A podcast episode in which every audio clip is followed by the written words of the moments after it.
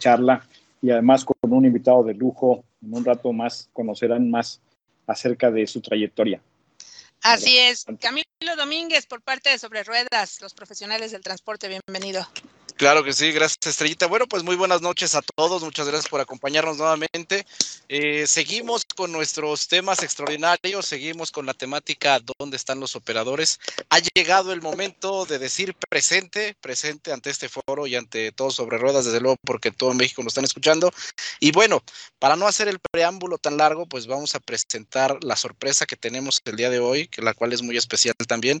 Eh, y bueno, mi querido Enrique, pues tú tienes ahí una, una reseña de quién nos acompaña el día de hoy. Vamos a abrir la cortina a nuestro invitado para que lo presentes, por favor.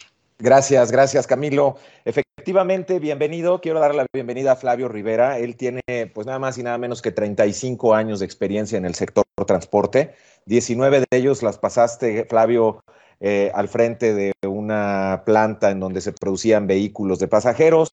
16 te fuiste a otra, a otra área de negocio relacionada básicamente con la manufactura de tractocamiones y equipo pesado. Y después fuiste cuatro años director general y eh, de, una, de una empresa muy importante distribuidora de, vehículos, fabricante y comercializadora de vehículos. Y hoy, hoy estás en una actividad nueva, seguramente a cargo de, muchas actividades muy importantes en AT Motors eh, que eh, ahorita nos platicarás un poquito más. Así que bienvenido, Flavio, con todo, con todo el gusto te saludamos nuevamente. Muchísimas gracias, Enrique. Gracias, por supuesto, Estrellita, eh, Camilo y Ociel, enormemente agradecido por esta invitación, por el gusto de estar aquí con ustedes, pero sobre todo de acompañar a nuestros amigos operadores en, en diferentes sitios, tanto carretera, patios, en fin, en todos los lugares donde nos escuchan eh, cuídense mucho y un gusto de platicar con ustedes. Gracias nuevamente. Bueno, pues vamos a, comenzar, ¿verdad? Porque el tiempo se hace muy, muy cortito en este espacio y hoy, yo ya estoy acostumbrada al choro, pero bueno, me gustaría comenzar preguntándole a nuestro invitado, ¿dónde están los operadores?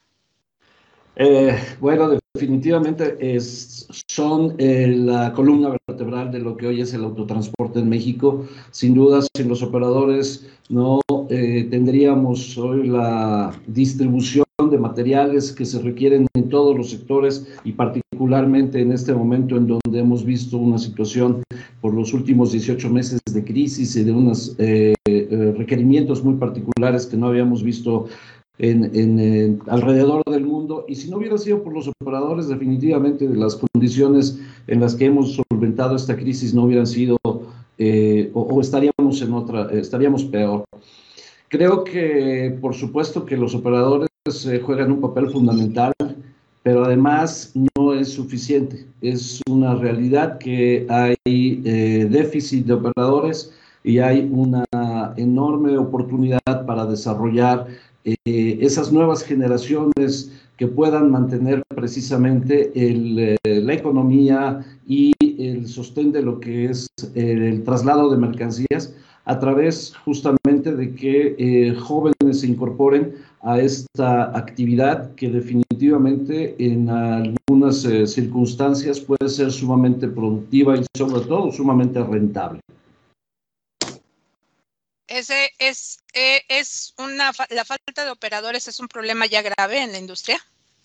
Sí, definitivamente, absoluto, es una respuesta absoluta, sí lo es, eh, sobre todo porque eh, cada vez es, es requerido no solamente el operador que conduce el vehículo de un punto a otro, sino cada vez también es eh, necesario el involucramiento de una serie de procesos y procedimientos necesarios en el traslado de las mercancías, de tal forma que la preparación, de tal forma que los eh, elementos de necesarios para hacer esta conducción de vehículos y la administración de sus eh, mercancías definitivamente requiere de algunos elementos adicionales de preparación. Ahí está. Muy bien. ¿Alguno de los compañeros quiere hacer algún comentario con respecto a lo que estamos escuchando? Bueno, sí, este, eh, gracias, Estrellita. Eh, comentar, preguntarte, Flavio, este, ¿qué tanto esta situación que ya nos dibujas de, lo que está ocurriendo actualmente con la escasez de operadores eh, constituye o, puede representar también un freno de mano para ustedes, los comercializadores de, unidades, de camiones, este, eh, que es un recurso esencial que va aparejado a, la adquisición de unidades, ¿no? Este, contar con los operadores que van a manejar esas unidades. Y si este recurso, ese talento humano está siendo escaso en el mercado, pues desde luego puede constituir un freno también para, para ustedes los comercializadores de unidades. ¿no? Sí, completamente de acuerdo. Sí, comparto ese, ese enfoque, porque es una realidad que el transporte eh, se puede ver limitado en su, en su crecimiento justamente por la falta de, operadores.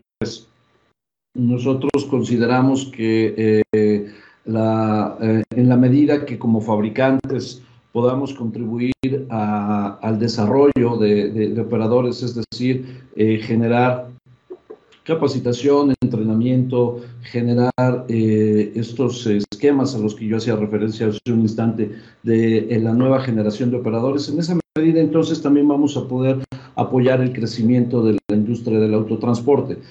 Eh, por otro lado, es fundamental eh, destacar que las tecnologías hoy que se encuentran en los vehículos nuevos también demandan de un conocimiento más allá de solo, solo manejar.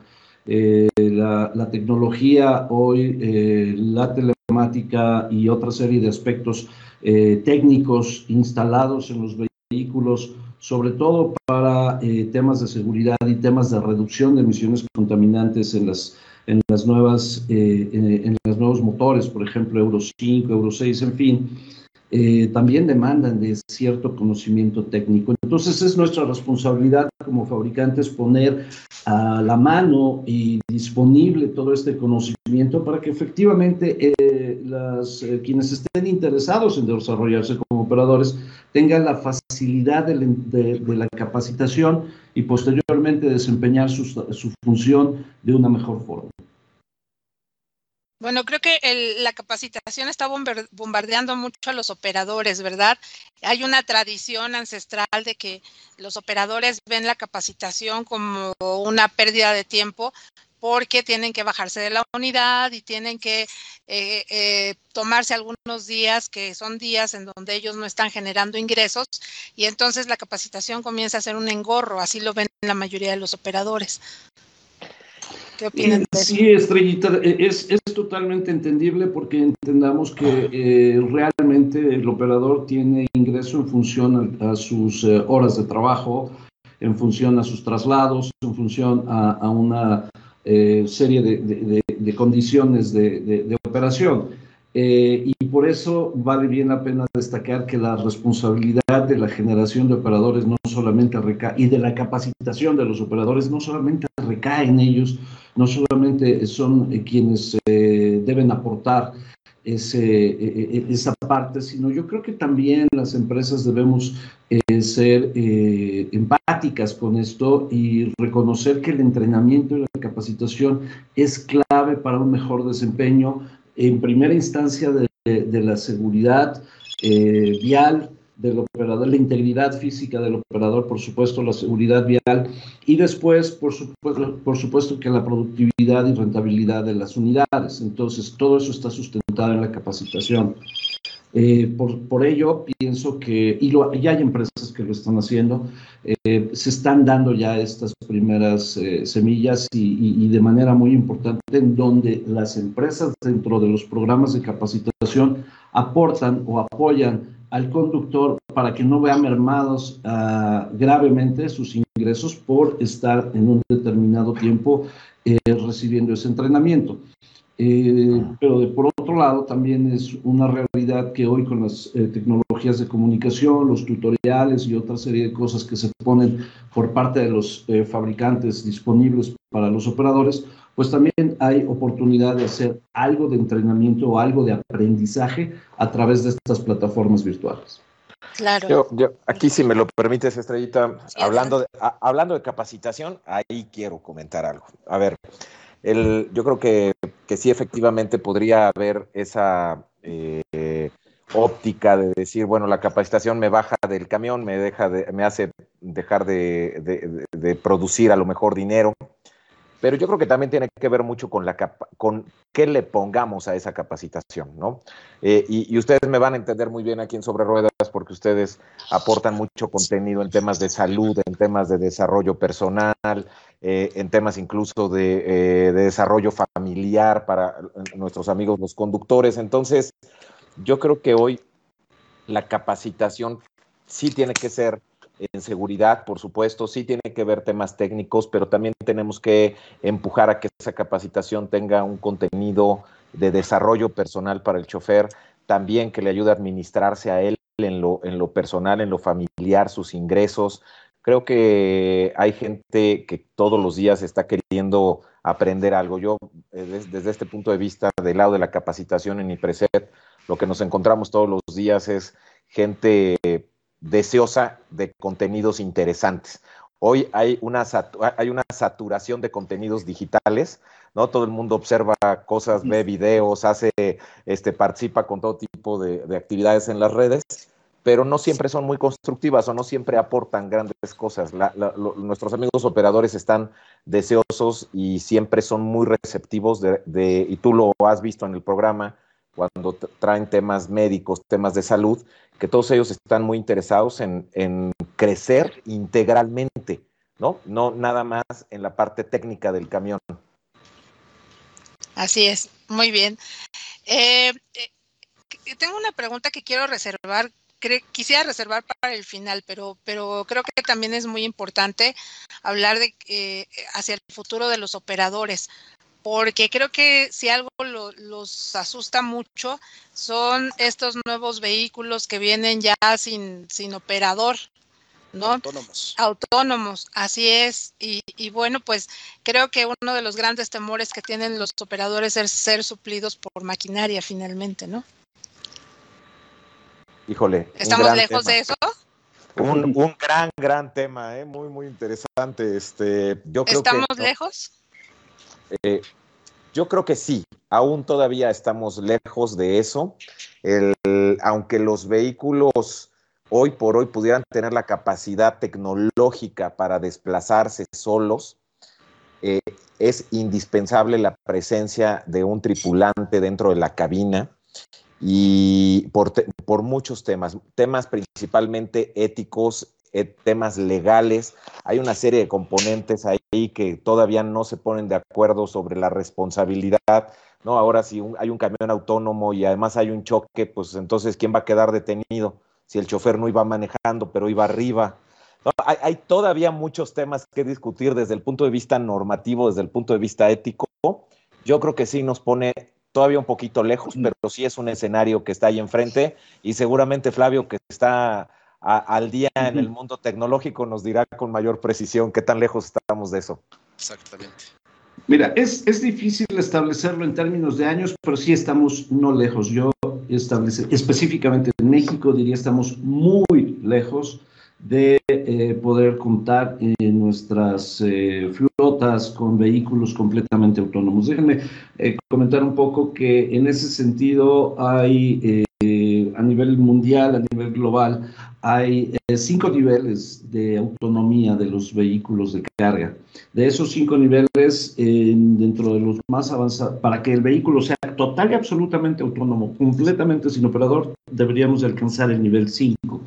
Eh, en el caso más adelantado que pudiera haber, eh, en el mundo ya en, términos de, operación se debe de andar en el nivel 2 o nivel 3. Entonces todavía hay un camino muy amplio para recorrer y particularmente, como bien tú mencionas, Enrique, sobre todo asuntos de decisión que hoy todavía están en manos del operador y que cuando no contemos con ese operador, esas decisiones, el vehículo por sí mismo, cómo las va a tomar, entre otras dificultades que se tienen aún.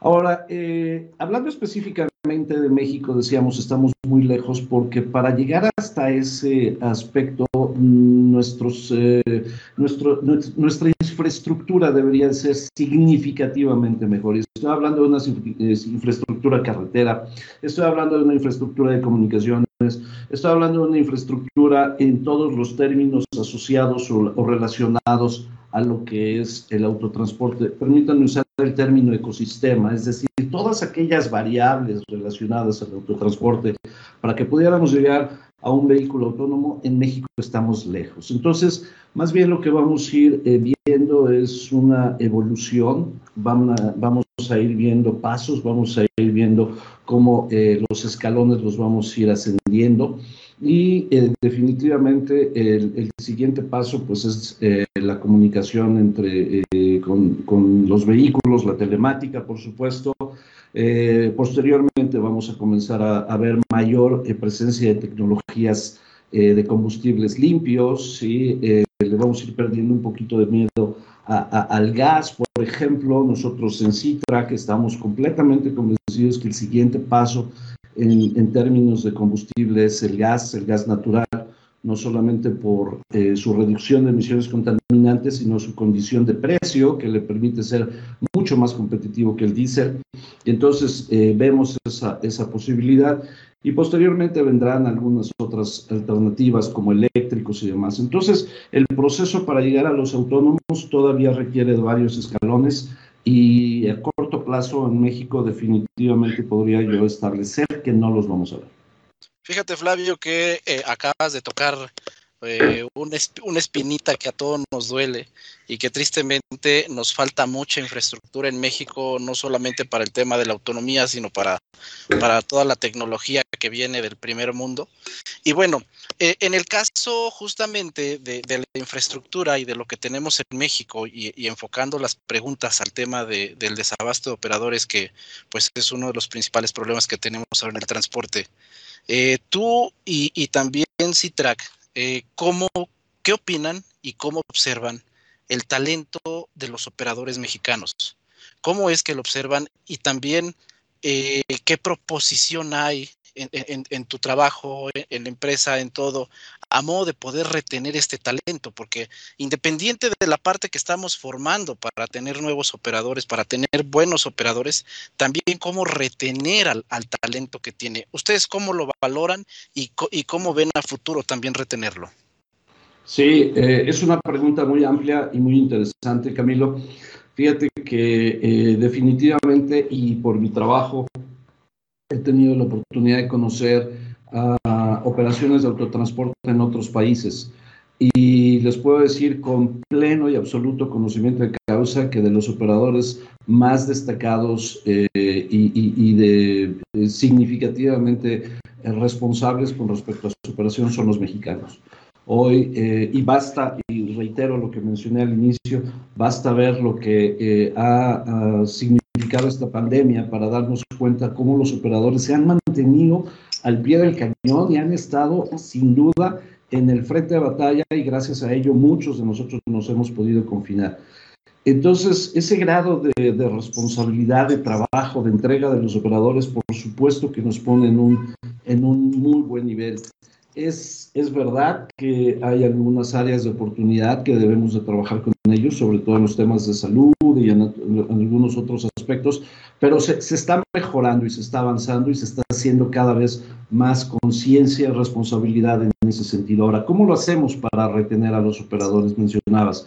Camilo, ¿y qué estamos haciendo nosotros? Mira, definitivamente una de las cuestiones que eh, eh, puede eh, reducir un poco el, el, el, interés por ser operador en muchos aspectos es la cuestión de, del manejo de, la unidad y voy a hablar específicamente en nuestro caso de las cabinas CITRAC, que son eh, cabinas ergonómicamente diseñadas, que son eh, cabinas antropo antropométricamente eh, diseñadas, es decir, que se ha estudiado el, el, las dimensiones de, de, del cuerpo humano de los operadores para poder hacer mucho más ágil y accesible el manejo, porque al final de cuentas eh, recordemos que son muchas horas de trabajo eh, subidos en la unidad y esto finalmente el cansancio puede significar un tema que des desmotive a, las nuevas generaciones en ser eh, operador. Entonces,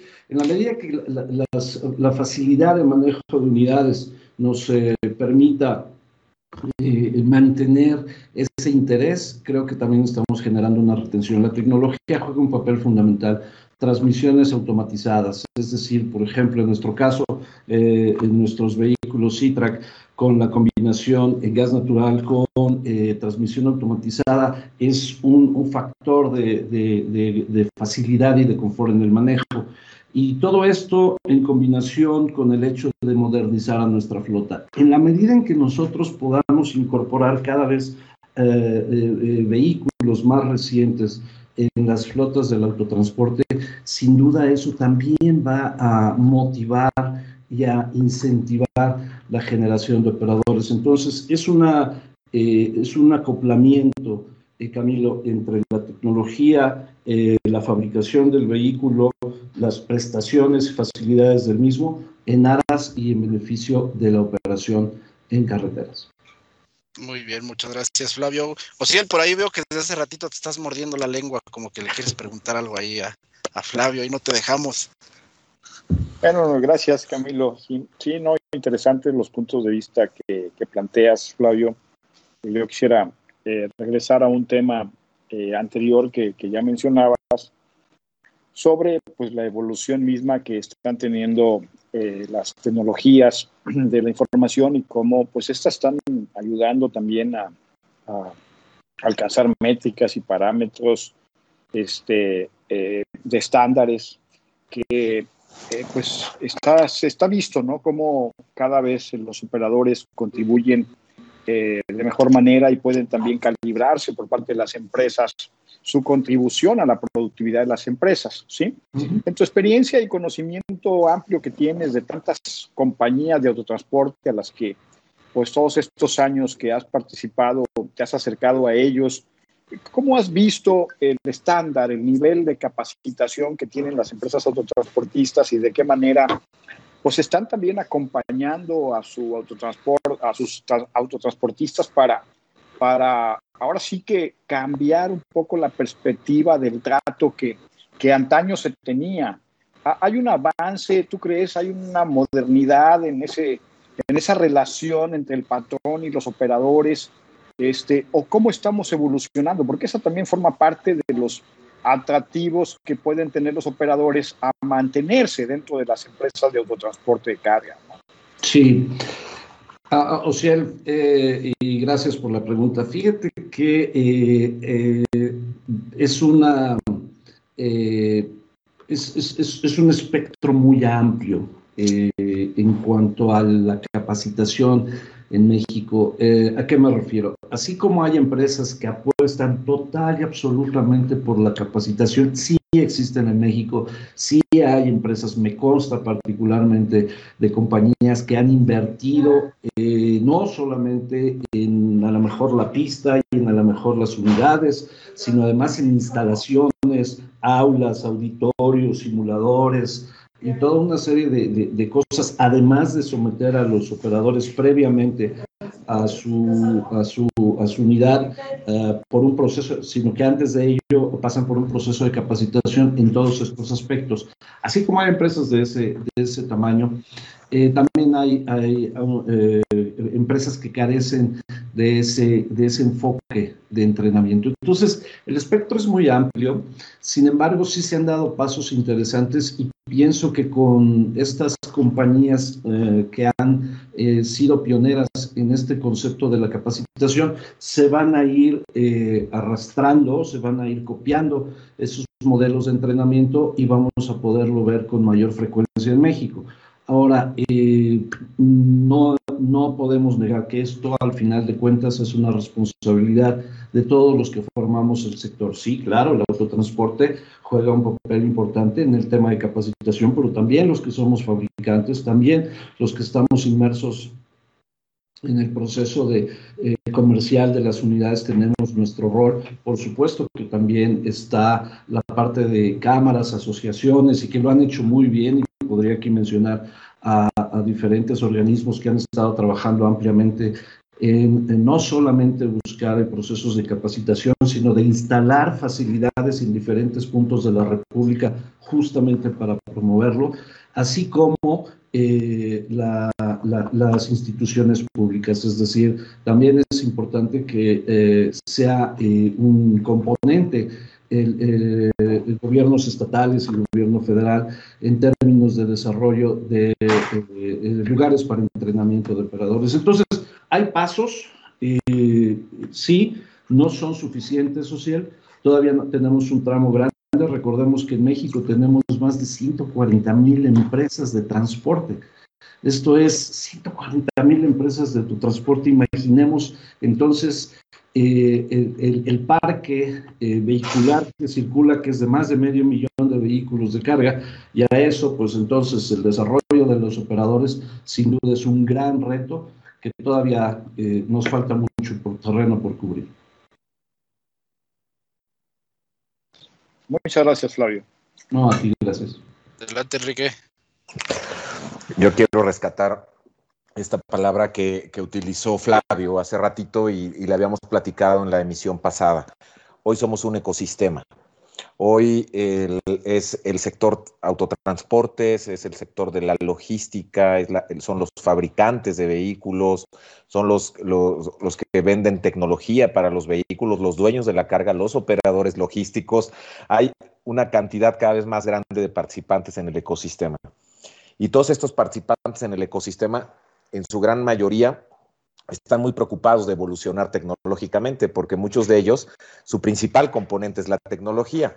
Eh, hablo en el caso concreto, por ejemplo, de empresas de telemetría y vehículos, ¿no? que hoy están siempre buscando cómo ir un paso adelante. los operadores logísticos también evolucionan con mejores instalaciones, con mejores softwares, con mejores elementos para poder trabajar, darle trazabilidad a los activos y demás. Pero lamentablemente lo que se ha quedado atrás es la evolución del conductor. Eh, eh, siendo la parte más importante del sector transporte, o sea, la, parte que detona el que el sector transporte pueda realmente eh, evolucionar, este conductor lo dejamos atrás en los últimos 20 años y entonces nos empezamos a preocupar por la evolución del vehículo, de la máquina, de la tecnología, del espacio, de todo.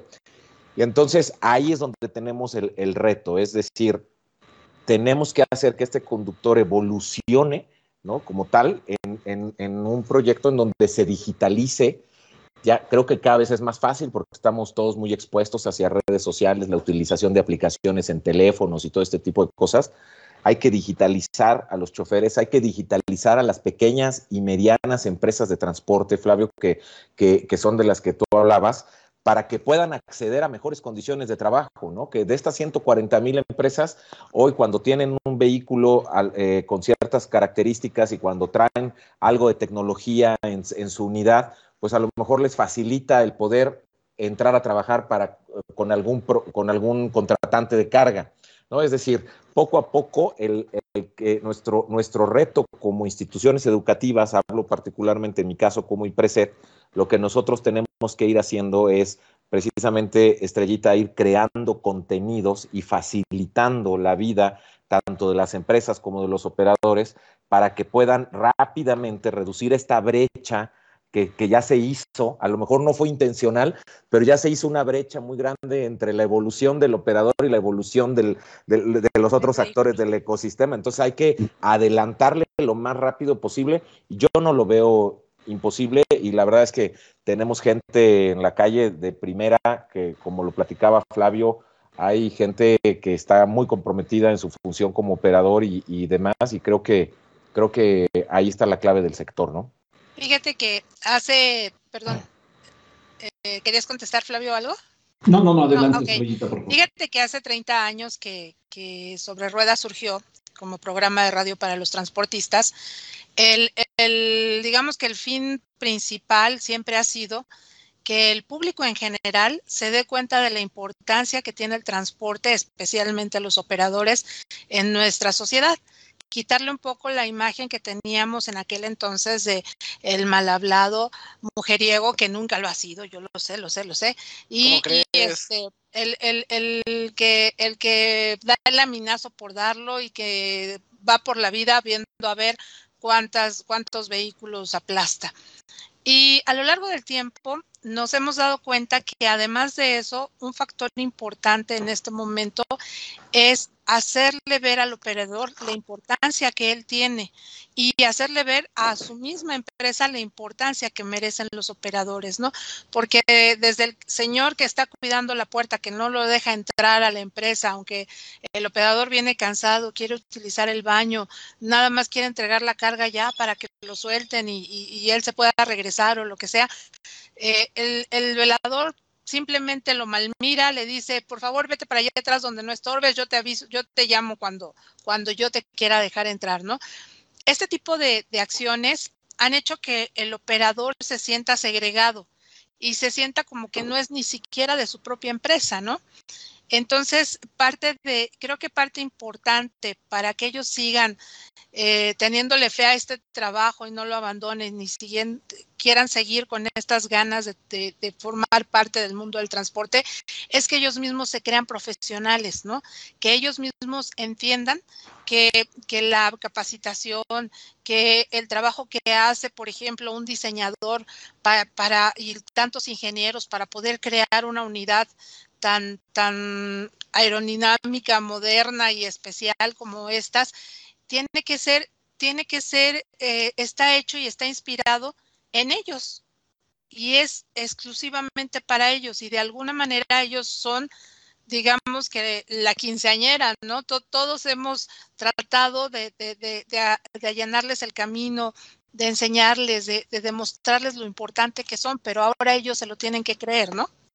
No sé qué opinas sí, Si me permites, en ese sentido, Estoyita, además, me parece que esto que acabas de mencionar es muy importante, pero nos corresponde a todos los que somos actores del sector en precisamente darles el lugar al operador y reconocerlo, porque eh, solamente hasta que estás en el puesto de conductor en una cabina, en un tracto, te das cuenta de lo que se trata, ¿no? Y en muchas ocasiones pienso que no somos empáticos con todo lo que significa eh, esa, esa función, esa actividad, y es nuestra responsabilidad de, todos los que estamos inmersos en esto, en darle ese reconocimiento al operador. Nada nos cuesta, caramba, que si vas en el carril del lado derecho, por ejemplo, en una calle y un operador con caja o a veces con doble caja va a dar vuelta a ese lado derecho, nada nos cuesta, caramba, esperarnos, pararte y darle la oportunidad, por, por algo él se abrió para poder dar la vuelta hacia su lado derecho y nosotros a veces imprudentemente pretendemos ganarle al vehículo, no, no, no comprendemos la dificultad que para ello representa venir manejando quién sabe cuántas horas, de qué distancia, en madrugadas, con, eh, por ejemplo, ahora en temporadas de lluvias, toda esa serie de factores. Y está en nosotros ser conscientes de que también esa función eh, eh, que es nuestra función, quiero decir, que también es nuestra función dignificar el trabajo del operador desde cualquiera de las actividades que nosotros desempeñemos.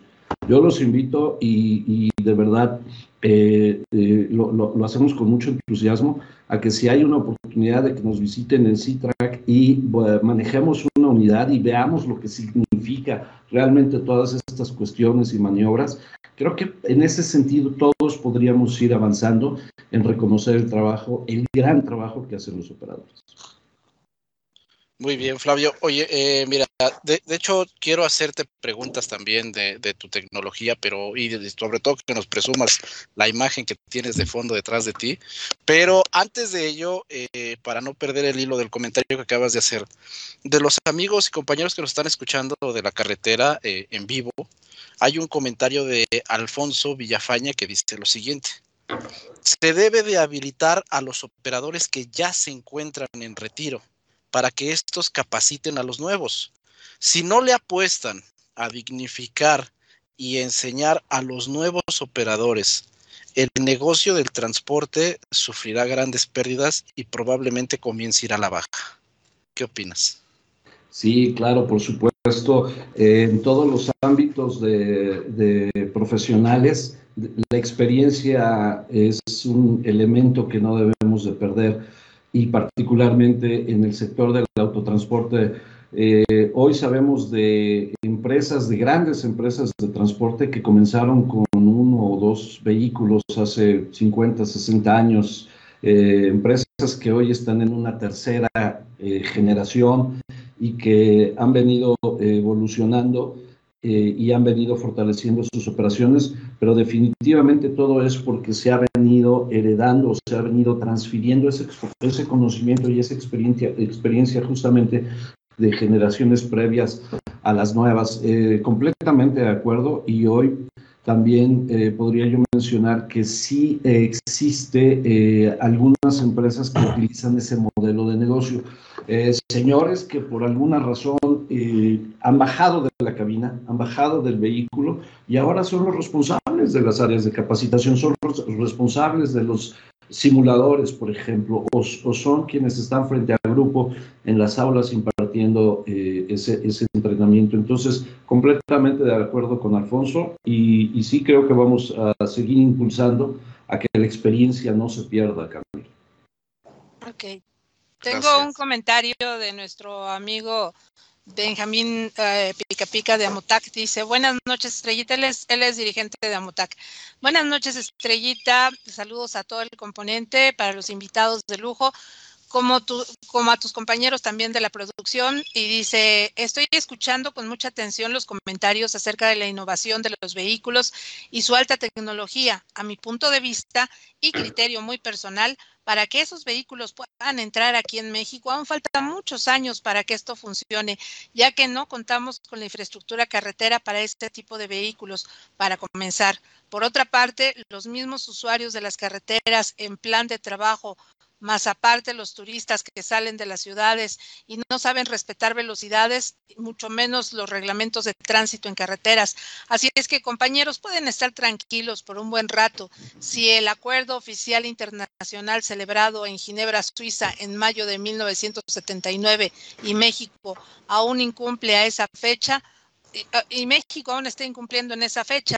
Un saludo para todos los compañeros de Amotac, del grupo de WhatsApp, los clásicos de clásicos. Buenas noches para todos. Los clásicos de clásicos son operadores eh, retirados. Ahí está. Un saludo para todos ellos. Pues mucha razón tiene, ¿no? en el sentido de que todavía estamos lejos, como lo comentábamos, pero este y habrá que trabajar mucho en la, en la infraestructura carretera y, todo. es, es, es, es, complicado todavía ver muy, muy de cerca los vehículos eh, autónomos. Entiendo que a eso se refiere, ¿no? Este pica pica a los vehículos autónomos. básicamente sí, así es. Así es. ¿Tienes más mensajes, Camilo? Perdón, es que tengo el mute aquí para no interrumpir. Sí, hay, hay mucho más mensajes. Por ejemplo, Juan Vargas nos está escuchando desde Monterrey y nos manda saludos a todos en, en cabina. Muchas gracias, mi querido Juan. Al igual que eh, Karen Oese nos dice, buenas noches, gracias por eh, todo el contenido que nos deja el programa. Al contrario, gracias a ti por estar al pendiente. Luis Hernández dice también por acá, falta mucha infraestructura en México, insisto, la gente hace hincapié en esto, para que podamos llegar a tener unidades autónomas de carga en este país. Correcto, muchas gracias. Rosy Yáñez, que nos escucha desde San Luis Potosí, gracias por escucharnos. Miguel Ángel Hernández Nava, también gracias por estar al pendiente. Eh, Rubén Zaratustra, nuestro amigo 1028, caballo sin nombre, dice 7351, viajando en bus de San Juan del Río y atento al programa. Nada sustituye al hombre en México, aún falta mucha tecnología para que podamos reemplazarlo. Así es. Bueno, y también por acá eh, nuestro amigo Profeta CRM dice 7351 para todos ustedes. Estrellita, cabina de lujo y desde luego para todos los invitados. Muchas gracias. Facundo del Río dice saludos a todos ustedes desde Nuevo Laredo. Y bueno, son, son los mensajes que, bueno, algunos de los mensajes que tenemos por aquí. Yo eh, quiero aprovechar, eh, Flavio, y, y, digo pues también para empezar bueno, también para, continuar con, el contenido de tu camión, porque la situación ha estado muy difícil para todos a, nivel mundial, ya ni siquiera hablemos de México, y, el sector transporte se debe de, mantener en pie. Pero en el caso de, tus camiones, de la tecnología y de nuestros amigos operadores, ¿tú cómo invitas a nuestros amigos a que rompan con el paradigma del camión tipo europeo, de la cabina chata que le llaman ellos? Un gran temor eh, ante ellos es, la seguridad eh, por el tema de los impactos, porque sienten que al no tener dos metros de, frente en el camión, pues están más vulnerables a una fatalidad. Pero bueno, al final de cuentas, te, queremos escuchar para que invites a todos nuestros amigos a que se convenzan de que la tecnología de ustedes es buena. Sí, Camilo, muchas gracias. Eh, definitivamente es un, es un paradigma y ha sido una de las eh, razones por, los que ha, por las que ha sido complicada eh, el ingreso de las cabinas eh, con el motor debajo de la misma y, se sigue viendo el vehículo convencional como más seguro. si nosotros lo pusiéramos en términos de accidentes, es una realidad que más del 70% de los accidentes de camiones o tractocamiones son por alcance. Y entonces esa parte es la que eh, eventualmente el operador considera que en una cabina eh, chata está más en riesgo. Pero consideremos por otro lado que hay una enorme ventaja con, eh, a diferencia de los convencionales, o es decir, con aquellos vehículos que tienen el motor al frente, que es la visibilidad. Hoy definitivamente la visibilidad en una cabina de este tipo, así como la maniobrabilidad, son dos elementos fundamentales que ayudan precisamente a un mejor manejo y en esta parte a ser un tanto más preventivos a las cuestiones de riesgo. Nos confiamos menos Sabemos que hoy tenemos una cabina con una condición eh, distinta, estructuralmente distinta, y entonces eso también nos hace a nosotros más eh, eh, cuidadosos en el manejo de la unidad. pero definitivamente maniobrabilidad, visibilidad, como confort, son elementos que facilitan el manejo y reducen, ayudan a reducir o a mitigar la posibilidad de un accidente. Y también ahí me gustaría abonar un poquito, hablando de temas de seguridad, el diseño del habitáculo del, conductor. Eh, también está diseñado, Camilo, para absorber los impactos. ¿no? Entonces, eh, vaya, así como se, como avanza el, diseño, la, tecnología para la conducción, también avanza la tecnología para el diseño de seguridad de estos vehículos y normalmente la capacidad de absorción de un impacto por parte de una cabina de estas, este, al final de cuentas, eh, pues no evitas el impacto, eso lo, lo evita el conductor y los sistemas de seguridad, pero hoy las cabinas están mejor diseñadas y son capaces de, de mantener el habitáculo de una manera más segura, ¿no? Que lo, que lo que fueron las primeras generaciones de estos camiones, este, eh, ¿cómo se llaman? Cabo Engine, ¿no? Cabovers. Este, eh, ¿no? Así es, hoy, hoy creo que son mucho más modernos y mucho más seguros. Gracias, gracias. ¿Qué opinas, sí, completamente de acuerdo. Y, abonando también a esto, Camilo, considerar que en países de primer mundo y países altamente desarrollados, la producción de estos vehículos supera eh, mm, las eh, medio millón de vehículos al año, simplemente de una determinada marca, por ejemplo, como es la nuestra, eh, en Asia, sí, eh, la producción alcanza más de 300 mil unidades de este tipo con exportación a más de 100 países en el mundo. Entonces, no solamente es Asia, es, eh, no solamente es Europa, es también otros países que están eh, convenciéndose de que por otro lado también, además de la seguridad y además de, de todos estos elementos que hemos platicado, eventualmente puedes mejorar significativamente la rentabilidad del traslado de mercancías porque entonces hay un espacio adicional para carga útil en lugar de llevar dos metros de algo que no te aporta nada, ¿no? Yo, yo creo que estamos bajo también bajo la presión de, de la de la leyenda y sobre todo de la tradición que tenían los operadores de, soñar siempre con su camión trompudo rojo, que es, el clásico, ¿verdad? Que es el, del, el de con el que juegan cuando son pequeños. Y siempre creo que el, sueño, yo he oído a más de uno decir, yo un día me voy a comprar uno de esos color rojo. Y de hecho es la, creo que es el único color que venden porque si no, no, no funciona el asunto. Pero creo que más allá de eso, lo interesante es que estos, estos vehículos chatos eh, creo que se pueden, se pueden eh, casar con la idea tecnológica, con el avance tecnológico, con la guerra de las galaxias, si tú quieres, porque hasta tienen la forma, ¿no? Como de, de, una máscara, como si estuviera de la guerra de las galaxias. Y, y eh, comenzar a enamorar a los operadores este, eh, jóvenes, que son los que pues ya no, ya no vienen con esta historia ¿no? de, tradición del transporte y que ahora pues ellos, ellos luchan por subirse a la unidad más moderna, a la unidad eh, nuevecita que tenga la empresa. Pues finalmente la empresa es la que va a decidir cuál es la unidad que va a consumir, ¿no? Finalmente. Pero el operador es el que va a recomendar, oye, quiero esta que, parece la Guerra de las Galaxias o quiero esta que es con la que jugaba cuando era chiquito, ¿no? Creo que eso es lo que, lo que le va a dar el punto medio a la venta en, nuestro país.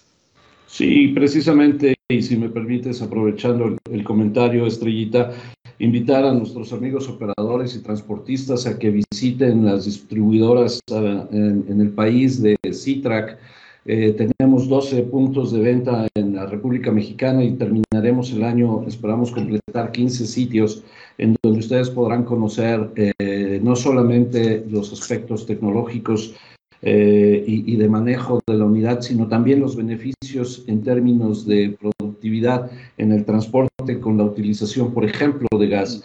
Eh, nuestro modelo de, operación no solamente radica en, en, la venta del automóvil, sino también hemos estado desarrollando alianzas estratégicas con compañías que puedan instalar estaciones de gas en los principales corredores del país para que efectivamente no sea eh, la falta de combustible un factor y, notar que eh, en términos eh, de dinero podríamos estar hablando de ahorros de entre 25 y 30% en el traslado de mercancías. Así que visiten las distribuidoras C-Track en, en, todo el país.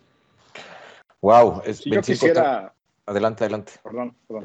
Yo quisiera abonar en un tema este, sobre los cabo sí digo, hemos visto cómo en las ciudades, sobre todo, eh, se ha este, cada vez más hecho regular o normal en las unidades de reparto, incluidas también eh, las revolvedoras de, cemento, de concreto, eh, el uso de este tipo de unidades, porque precisamente para la infraestructura que tenemos en nuestro país, de, en las ciudades sobre todo, de espacios pues muy estrechos, cada vez más complicados ante el crecimiento del tráfico urbano, pues siempre este tipo de unidades reducen los accidentes al aumentar la visibilidad, ¿sí? que sobre todo en entornos urbanos llega a ocurrir con, con los camiones, digamos, tradicionales, ¿sí? Y pues siempre es, es como más maniobrable este tipo de, de conceptos cabover eh, en los espacios urbanos, ¿no? Yo creo que también un poco lo puede agradecer el, operador al momento de que tiene que maniobrar dentro de las zonas urbanas, ¿no? Son de las otras ventajas. Ahora, en el tema de los impactos frontales, eh, y algo que comentaba anteriormente Flavio sobre los avances tecnológicos que han tenido las fabricantes, pues también hay el, el, freno automático, el freno que funciona con, con, radares y que en algunas unidades este, Flavio, tú lo sabes, se vienen incorporando esas nuevas tecnologías en materia de seguridad, más allá de las bolsas de aire y, todos estos sistemas, el freno automático, ¿no? El freno automático auxiliar que, que ayuda muchas veces al operador, ¿no? Y otros sistemas inteligentes que, que si bien todavía no, no llegamos a las unidades autónomas totalmente, pero sí hay, vemos una evolución que, que contrarresta o que puede este, coadyuvar en caso de, un, de una distracción a evitar ese tipo de accidentes, ¿no? Sí, totalmente, eh, o sea, tienes toda la razón y justamente la aplicación de la tecnología orientada a la mitigación de accidentes y ayudar al conductor a, prevenir o reducir la posibilidad de un, de un impacto es, es eh, ha sido una de las eh, eh, principales intereses de la industria del autotransporte. A lo que tú haces referencia efectivamente es con el control automático de velocidad o control crucero. El vehículo es capaz de adaptarse a las velocidades de tráfico, con lo cual reduce la posibilidad de impacto. Sí, es correcto. Oigan, yo quiero poner un tema Ya sé que lo pongo siempre al último y ahorita Estrellita ya nos va a decir que se nos acaba el tiempo, pero, pero a ver, eh, con todo esto que platica Flavio y lo que hemos comentado el día de hoy, yo, yo lanzo una pregunta que nos va a llevar seguramente a, a conversarlo en el otro programa. ¿Realmente necesita México más operadores? ¿O también lo que necesita México no será más empresarios del transporte? Más hombres camión que, que, emprendan el negocio de adquirir una unidad a crédito financiada, eh, a lo mejor usada o nueva, pero que hablando precisamente estos temas de los que habla Flavio, en donde una unidad de este tipo a lo mejor te reduce eh, los costos de operación y demás, el que los operadores empiecen a, a, a pensar cada día más en ser empresarios del transporte, ahí Estrellita hace que las cosas eh, a lo mejor acaban siendo lo mismo, pero se digan de manera distinta, ¿no? Porque una cosa es que un, que un chavo de una generación nueva de 25 o 30 años diga, bueno, me voy a subir un camión y voy a manejar el resto de mi vida, a lo mejor eso no le entusiasma. Pero si le dices, oye, te vas a subir un camión, pero es tu negocio y te va a dejar tal cantidad de dinero y mañana puedes tener un segundo camión y si te estructuras de, estas, de esta manera, este, en dos años tienes un tercer camión y en diez años tienes una empresa de transporte, la actividad es exactamente la misma, el enfoque es distinto y a, lo mejor entusiasma más ser microempresario del transporte que ser chofer. Ahí pongo el tema para la siguiente. Sí. Mira, a propósito, nuestro amigo Pica Pica dice, Estrellita, una pregunta para el amigo Flavio Rivera. Si hay algún programa de financiamiento para el sector del autotransporte denominado hombre camión? Es que ellos son Amotag y Amotag son hombres camión, todos ellos. Sí, eh, existen planes de financiamiento, financiamientos para hombre camión, todos otorgados por eh, diferentes entidades financieras. Sin embargo, si a lo que se refiere nuestro amigo Pica Pica es referente a un programa eh, como se tuvo hace algún tiempo, en donde con apoyo gubernamental se accedía a créditos para esto, la respuesta es no. Todos son créditos privados y bajo diferentes circunstancias en las cuales pues eh, conocemos que eh, se deben de cumplir ciertas condiciones para el otorgamiento de dicho crédito. Entonces, eh, y, por supuesto, si, si, si, juntamos el comentario con lo que bien menciona Enrique, eh, por, claro que esto eh, tiene sus eh, contraposiciones, Enrique. Claro, podemos generar empresas de autotransporte, pero mencionaba yo hace un instante, habemos más de 140 mil empresas en este momento.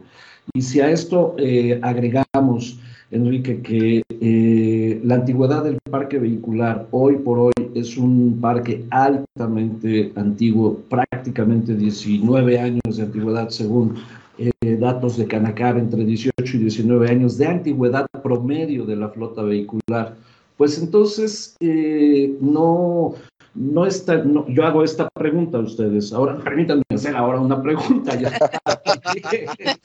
No, no, no valdrá la pena eh, primero buscar cómo modernizar nuestro parque vehicular. Y no me refiero a modernizar, a reducirlo a cuatro o cinco años promedio de la noche a la mañana, pero ir reduciendo ese, ese, ese, esa abertura de, si decimos 18 años es porque hay un vehículo de 36 años de antigüedad y uno de cero.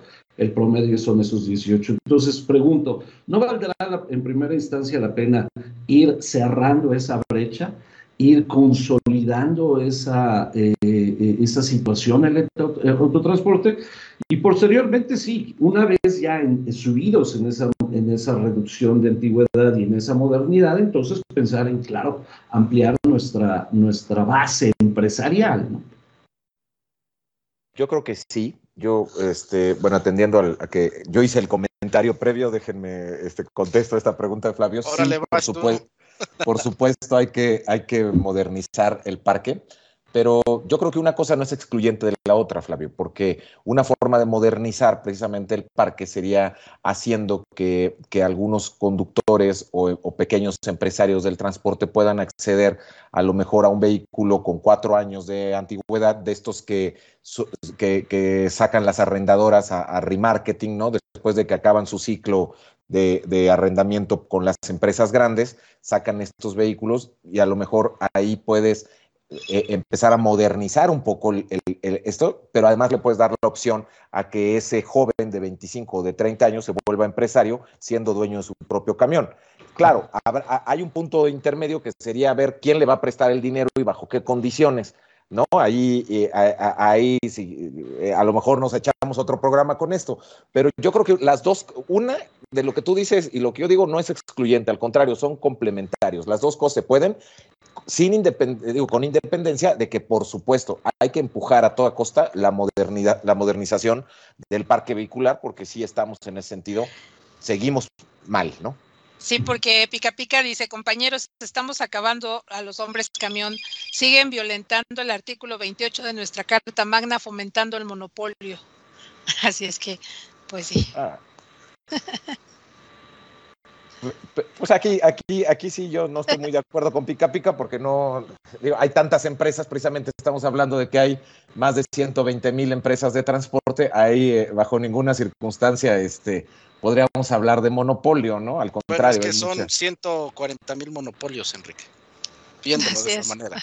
No, no lo, que, eh, lo que pasa es que hay muchas eh, empresas que se componen de uno, dos, cinco camiones, ¿no? Técnicamente, y, y, son los que en este momento tienen problemas muy fuertes para poder cambiar su parque vehicular, porque un camión o dos camiones no dan como para pagar la letra de, de un vehículo nuevo, ¿no? E, es, este es el, este es el problema, pero este es un problema lamentablemente de, de economía nacional técnicamente, ¿no?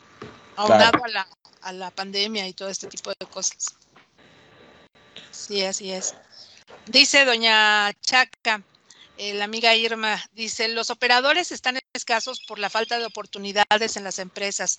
Les faltan capacitaciones, sueldos justos. La modalidad de ahora les pagan comisión sobre los fletes eh, irreales. Falta de que valoren su trabajo. La competencia desleal entre los transportistas al no tener tarifas establecidas los obliga a cobrar barato sacrificando sueldos de operadores y luego se quejan de que los operadores bajan el diésel. Pues esa discusión es, ya es, la discusión de siempre, ¿no? Hay, hay, hay que, hay, existen los dos puntos de vista, por supuesto, también el del sector empresarial y demás. Yo creo que ni todos son buenos, ni todos son malos, ni nada de eso. Yo creo que aquí hay que, hay, que, hay que ver las, las diferencias, ¿no? Los, matices, vaya, más bien. Claro. ¿Tú qué, opinas, Ociel? No, totalmente de acuerdo. Yo creo que ahora sí que hay diferentes perspectivas, pero creo que todas válidas, por supuesto eh, pero obviamente pues depende de la óptica de cada quien, ¿no? Este, yo conozco muchas realidades este, ampliamente exitosas de relaciones constructivas entre las empresas y los operadores, este, de común acuerdo, caminar en sociedad y este, ambas partes beneficiándose y sacando familias adelante y a México, por supuesto, y su comercio exterior desde luego. Así es. Sí, así es. Sí, así pues, es. Yo le quería preguntar a Flavio, aprovechando ya estos últimos minutos, ahorita que nos comentaste, Flavio, que habías este, tenido experiencias de ir a varias partes del mundo a ver empresas de autotransporte. Platícanos un poco de algún lugar que te haya impresionado gratamente, algo que sea digno de compartir con, con el público sobre ruedas como para, para, para echar una miradita a cómo son las cosas en otro lado, ¿no? Pues mira, yo, yo, yo, te puedo comentar que definitivamente en todos, todos los sitios hay cosas destacables y cosas que se pueden tomar en, eh, en consideración. Eh, evidentemente en países de, eh, más desarrollados, pues la, la, estructura del autotransporte, las terminales, los puntos de, atención operadores, los, los centros de descanso, por ejemplo, entre, entre recorridos, evidentemente es una enorme área de oportunidad que tenemos en México. No hay la calidad necesaria para que los operadores puedan tomar un descanso eh, no solamente con, con, dignidad, sino a veces ni siquiera con seguridad. Entonces, eh, cosas como esas son, son de las que deberíamos de copiar eh, en nuestro país. Pero por otro lado, también en México hacemos cosas extraordinarias y reitero el tema de la capacitación, por ejemplo, hay empresas que lo están haciendo muy bien. Hay, me ha tocado conocer aquí en México lugares, empresas que tienen sus terminales en condiciones muy apropiadas para el descanso de los operadores, eh, que puedan tomar alimentos, que puedan descansar, en fin. Ojalá esas prácticas no tenemos que ir al extranjero para verlas. De verdad, créanme que aquí en, eh, diferentes puntos de la República y diferentes compañías lo están haciendo y creo que el trabajo que, desarrollan las, cámaras, las asociaciones, compartiendo este tipo de prácticas a través de seminarios y a través de, de, de conferencias y demás, va a ir haciendo que esto se amplíe y va a ir permeando. Entonces, no tenemos que ir, créeme, Enrique, tan lejos para encontrar buenas prácticas en el autotransporte. Pues ahora sí, ya el tiempo se nos está acabando. No sé si alguien quiere terminar comentando algo más. Ok, qué gran pues, De mi parte, si me permiten, por favor, agradecer eh, nuevamente la invitación a Ociel, muchísimas gracias a T21 por esta invitación. Enrique, un gusto compartir contigo y con IPRESET. Gracias por, por, eh, la invitación. Y por supuesto, Estrellita eh, y Camilo, que son los conductores, muchas gracias por permitirme eh, platicar con ustedes y siempre la orden. Y de verdad, un gusto haber estado en esta, en esta hora con ustedes. Muchas gracias, de verdad. Pues yo también te agradezco a ti, Flavio. Eh, Camilo, Adriana, Ociel, pues nos despedimos. Muchas gracias. Yo creo que hoy tuvimos un segundo programa muy rico, con, temas muy interesantes. Y gracias a la participación también de los mensajes que, ustedes leen y demás, creo que nos, nos aportan mucho. Eh, ojalá, y quiero, quiero a, provocar un poquito, a ver si la, la siguiente semana algunos de nuestros amigos conductores que pertenecen a estas empresas donde les dan capacitación y donde les, donde les están eh, apostando a, su seguridad y todo este tipo de cosas, estaría muy padre que nos compartieran también sus mensajes, sus experiencias, sus vivencias de cómo, cómo ellos forman parte del desarrollo de la empresa, ¿no? Porque es la, la empresa, al final de cuentas, pues es a base de la gente. Podrán tener los mejores camiones, pero el, chiste es que necesitan estos conductores que también los quieren hacer los mejores. Entonces, sería muy padre a todo el público. Yo, yo lo invitaría a que nos, nos compartan estas bonitas experiencias para conocer un poco más de la vida de los operadores y, de, y poder entender y abonar en la medida que sea posible para, para que haya más operadores y que nuestro amado sector del transporte sea cada vez más fuerte y más grande, porque en México tenemos todo para, para poderlo hacer, ¿no? Así es, muy bien, Ociel. Sí, pues muchísimas gracias a todos, este, Adriana, eh, Flavio, muchas gracias por aceptar la invitación a participar en este programa. Enrique, buenas noches. Camilo, buenas noches y saludos a todos los que están siguiendo esta transmisión y que nos hicieron el favor de sintonizarnos eh, toda esta hora. Esperemos haber dejado algo de provecho para todos ellos. Camilo. Bueno, pues muchas gracias a todos nuestros amigos por habernos escuchado, por estarnos siguiendo en esta transmisión. Desde luego, Estrellita, Ociel, Enrique, gracias. Y en especial, eh, Flavio, qué gusto poder sentarnos aquí a platicar contigo digo que destines un espacio de tu agenda para poder compartir contenido con todo este auditorio. Eh, es tu casa y por favor siéntete en la confianza de que puedas venir a platicar con nosotros cada que tengas algo, algo nuevo que contarnos, porque ya sabemos que aquí el chisme nunca se va a acabar. Muchas gracias. Aquí estaremos y gracias a Sobre Ruedas y todos en la audiencia. Gracias. Muchísimas gracias, Flavio. Y nos quedamos con, mucha información muy rica que seguramente también iremos desmenuzando con los demás invitados. Te agradecemos muchísimo la participación. Y a todos ustedes, muchísimas gracias por habernos sintonizado en esta ocasión. Los invitamos dentro de ocho días porque seguramente habrá otro programa de estos, de esta serie de dónde están los operadores con especialistas en otro ámbito para que ustedes se vayan formando su propio criterio. Gracias por habernos acompañado y nos despedimos. Hasta luego.